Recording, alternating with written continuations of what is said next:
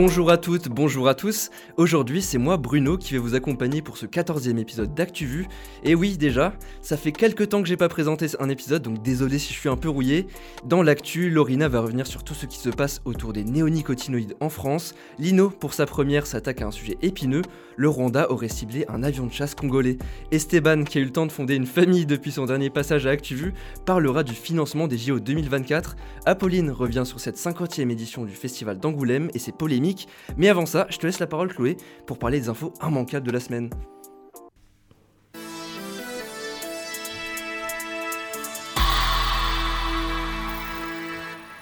Nous ne sommes plus les bienvenus au Burkina Faso, la France doit rapatrier ses 400 soldats d'ici un mois.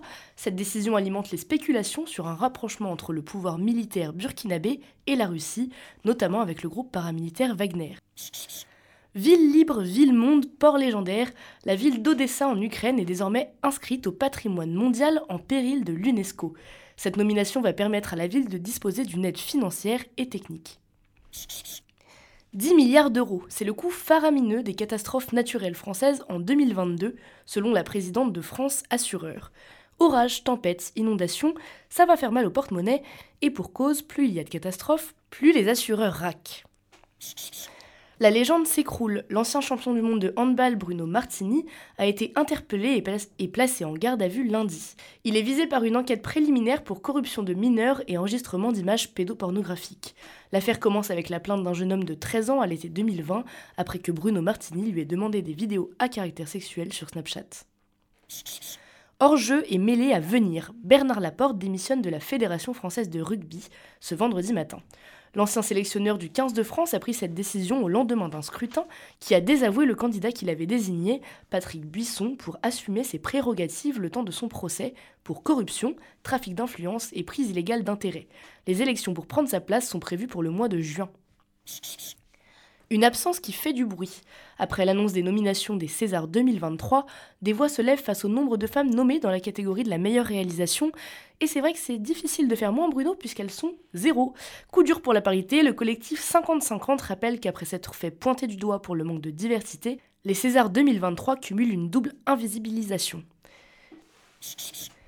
Et Bruno, c'est quoi cette bonne odeur? Je sais pas, dis-moi. C'est celle du meilleur cassoulet du monde qui a été préparé à Toulouse par le chef Romain Brard.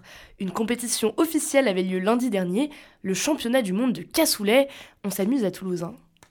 Debout Macron, il a récupéré tous les tocards de la politique. Moi Mais qui allait celle-là? Quelle indignité les dérogations pour les néonicotinoïdes en France, c'est fini. Le ministre de l'Agriculture, Marc Fesneau, l'a annoncé le 23 janvier. Il ne baladera pas les agriculteurs inquiets. Lorina, pourquoi cette décision soudaine? C'est un revirement total de la part du ministère de l'Agriculture, Bruno, mais ça n'arrive pas complètement par hasard.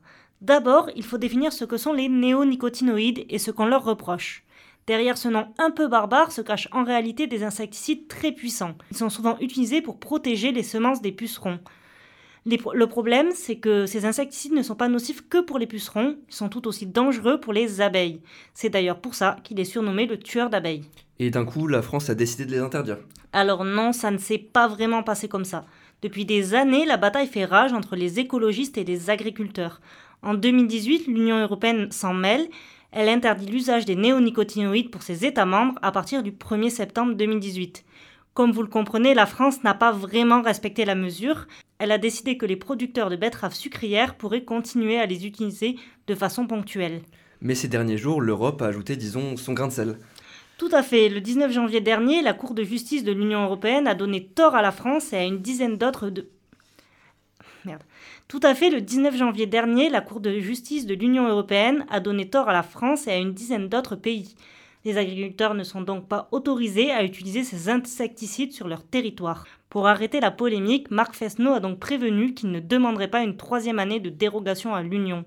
Côté agriculteurs, la décision passe très mal et l'inquiétude est de mise. La Confédération générale des planteurs de betteraves s'est insurgée de la brutalité de cette décision. Les conséquences sur leur plantation risquent d'être gravissimes et ils espèrent que des solutions durables puissent être apportées. Le gouvernement a tenu à rappeler que les agriculteurs ne seraient pas abandonnés et que des alternatives sont recherchées. Un vaste plan national de recherche et d'innovation a été déployé. Avec l'inflation, les commerçants font face à une augmentation du vol à l'étalage. En un an, l'augmentation est de 14%, soit environ 42 000 délits, précisent les chiffres rendus publics par le ministère de l'Intérieur. Cette progression s'explique, entre autres, par l'accroissement du coût de la vie. Les profils sont divers, beaucoup, sont mineurs, mais avec l'inflation, de plus en plus de personnes volent pour pouvoir se nourrir. Les voleurs encourent 3 ans de prison et 45 000 euros d'amende. En réalité, ils ne sont que très rarement inquiétés. Le Haut Conseil à l'égalité entre les femmes et les hommes a rendu son rapport annuel sur l'état du sexisme en France et selon lui, la situation est alarmante. 16% des hommes pensent qu'une femme agressée sexuellement est en partie responsable, 23% d'entre eux considèrent qu'il faut être violent pour se faire respecter, plus de la moitié des femmes ont déjà subi des blagues ou remarques sexistes. Voilà qu'une partie des constatations de l'organisation gouvernementale. Pour essayer de changer les choses, plusieurs recommandations sont proposées. Parmi elles, la lutte contre les stéréotypes sur Internet ou encore une journée nationale contre le sexisme. God save the king. Sono una donna, sono una madre, sono italiana. I have a dream. Be you. Be, be proud of you. On part pour l'Afrique de l'Est où les tensions fusent entre la République démocratique du Congo et le Rwanda Lino.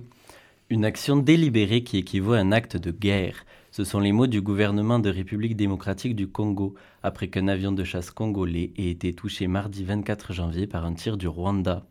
Ce dernier accusait son voisin de violer son espace aérien.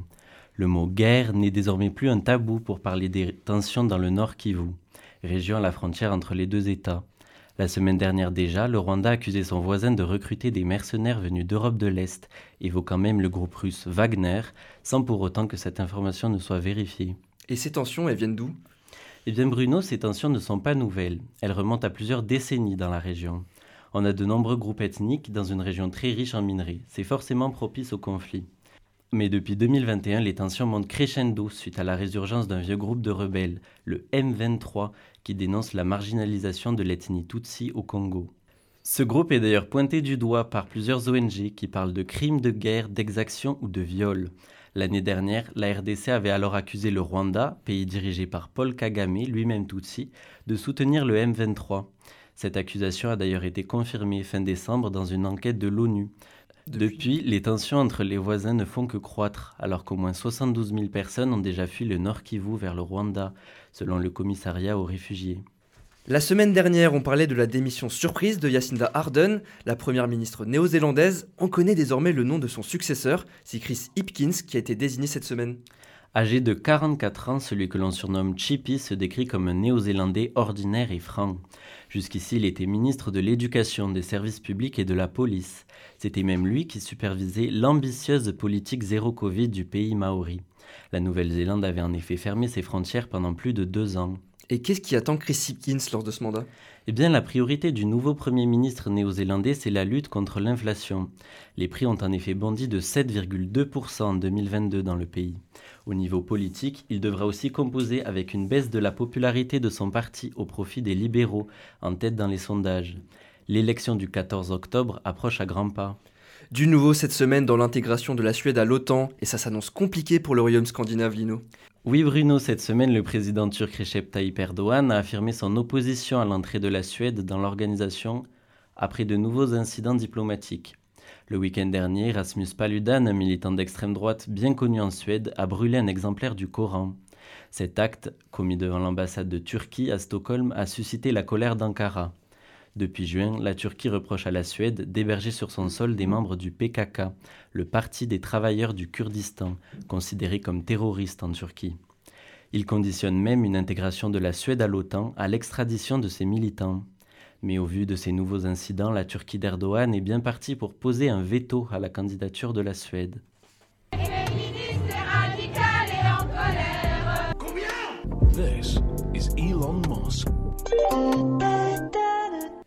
Les Jeux Olympiques de Paris commencent dans 18 mois, mais leur organisation semble être entachée de quelques complications, pour ne pas dire quelques polémiques, Esteban. Des complications dont l'État se serait bien passé. Cette semaine, le Sénat a examiné un projet de loi qui prévoit l'utilisation de caméras intelligence artificielle dans l'espace public pendant les JO.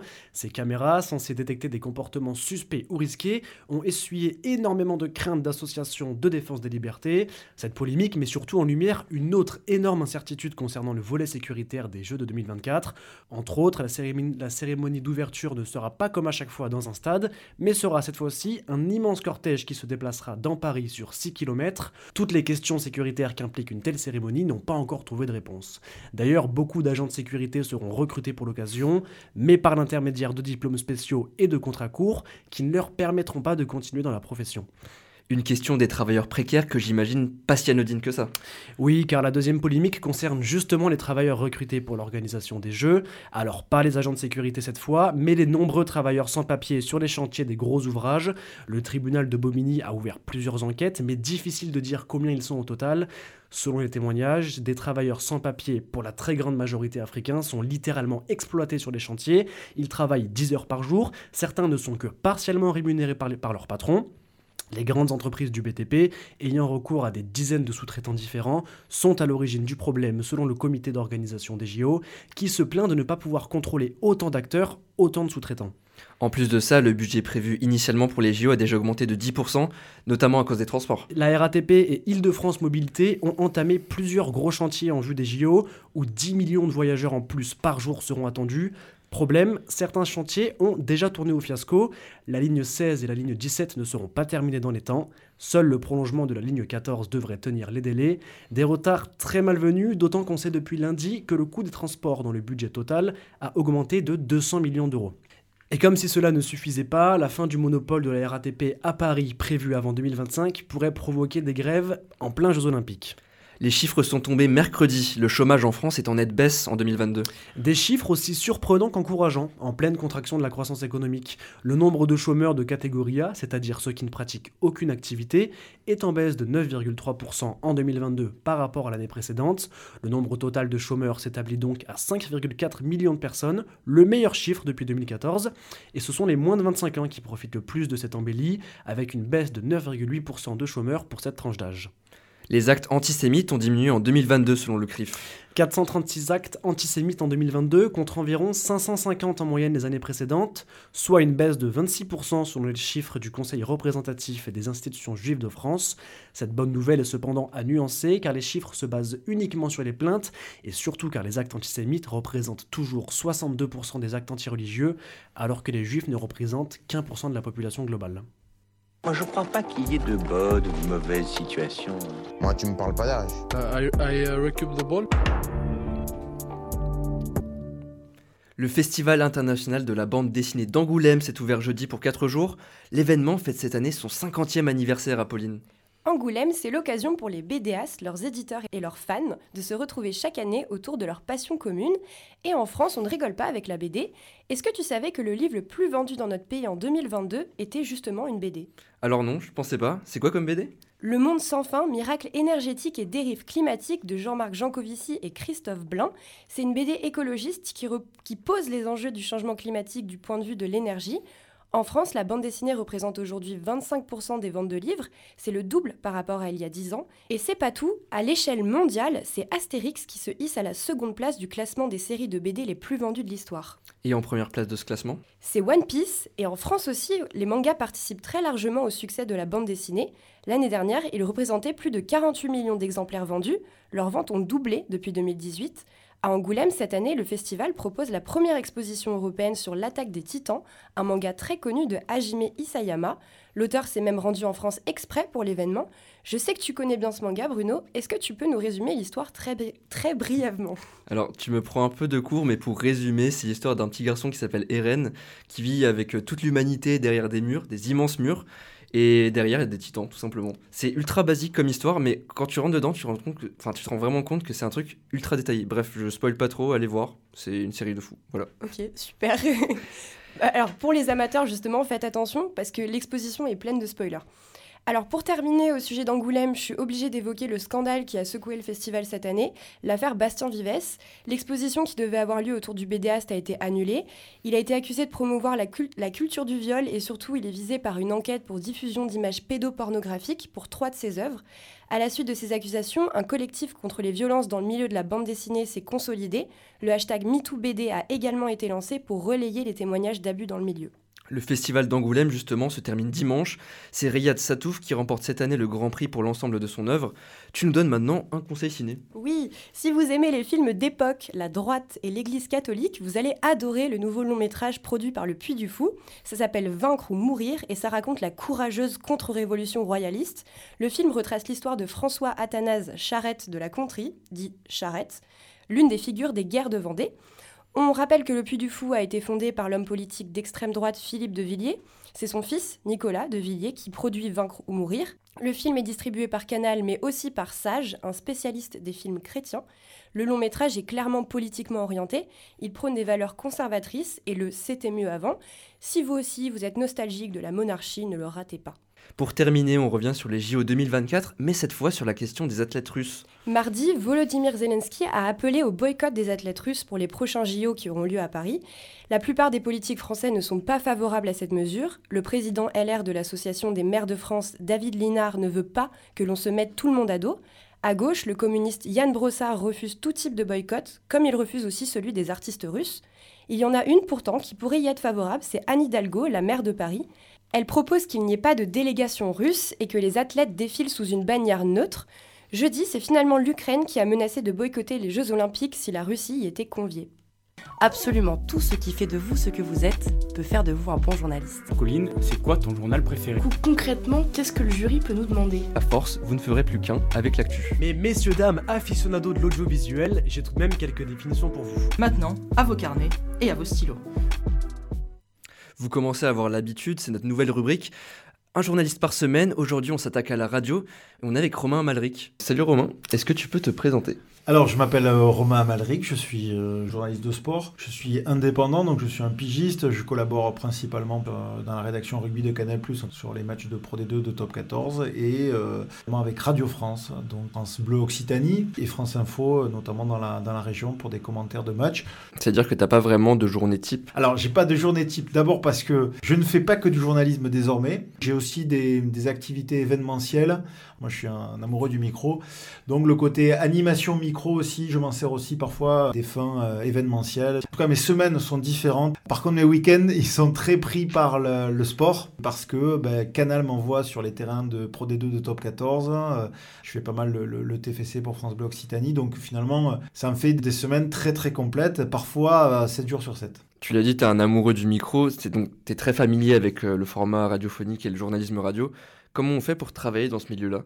Alors, comment on fait pour... J'ai pas de recette, hein. ma propre expérience. Euh, c'est un peu comme Obélix qui est tombé dans la marmite quand il était petit. Euh, alors moi, c'est pas tout petit, mais en tout cas, je pense que j'ai eu le goût de la scène et du micro gamin pour d'autres raisons, parce que j'ai fait de la musique, parce que j'ai fait du théâtre, et que finalement, le fait de parler devant les autres, déjà, n'était pas un problème pour moi. Et ensuite, euh, dès que j'ai commencé à toucher un peu du doigt le métier journalistique, je suis allé faire une petite formation d'animateur journaliste dans une radio locale. C'est une super expérience pour moi. Et en fait, ça m'a donné le virus de la radio. Il y a un côté kiffant quand même. Voilà. Il y a une adrénaline qui est particulière. C'est un peu comme quand on est sur scène. C'est stressant au début, mais quand on sort de scène, on a envie de revenir sur scène. Ben moi, j'ai eu cette sensation lorsque je suis sorti du studio radio. Ça a demandé du travail, mais en fait, j'ai envie de revivre ces moments-là. J'ai très vite aussi dans cette formation-là fait du terrain. C'est-à-dire, avec mon propre téléphone portable, j'étais déjà en direct euh, à la radio pour faire des trucs euh, assez sympas. Ben, je me suis dit, ben, ça, cette semaine-là que je viens de vivre, j'ai envie de faire ça plus régulièrement. Donc, j'ai entrepris l'idée que la carrière journalistique, elle, était faite pour moi et que j'allais faire en sorte que... Et dernière question, du coup, pour tous ceux qui veulent devenir journalistes, quel conseil t'aurais à leur donner? D'abord, pour faire ce métier, il faut être toujours euh, curieux de tout. Pour moi, ça, c'est le propre du journalisme. Euh, il faut évidemment être dynamique. Voilà, il n'y a rien qui tombe, il y a rien qui tombe du ciel. Il y a euh, il y a peut-être des gens qui ont des facultés déjà dès le départ à soit à bien écrire ou à bien parler dans un micro, mais après c'est beaucoup de travail en fait. Et c'est surtout beaucoup de terrain. Plus on fait, plus on apprend. Voilà. Et puis surtout, j'invite les gens, notamment de votre génération et des générations qui, arrivent, à avoir une meilleure culture média. C'est bien de vouloir être journaliste, mais c'est bien de savoir ce que c'est le journalisme et quels sont les médias qui sont aujourd'hui, qui existent aujourd'hui dans le paysage français. Il y a beaucoup trop de, jeunes qui arrivent et qui en fait n'écoutent ni la radio, ni ne lisent la presse écrite, ni ne regardent des, émissions d'info à la télé et qui se suffisent juste de leur smartphone pour avoir l'information. C'est pas que ça. Merci Romain. Bon, après avoir fait la presse écrite et la radio, semaine prochaine, on s'attaque enfin à la télé.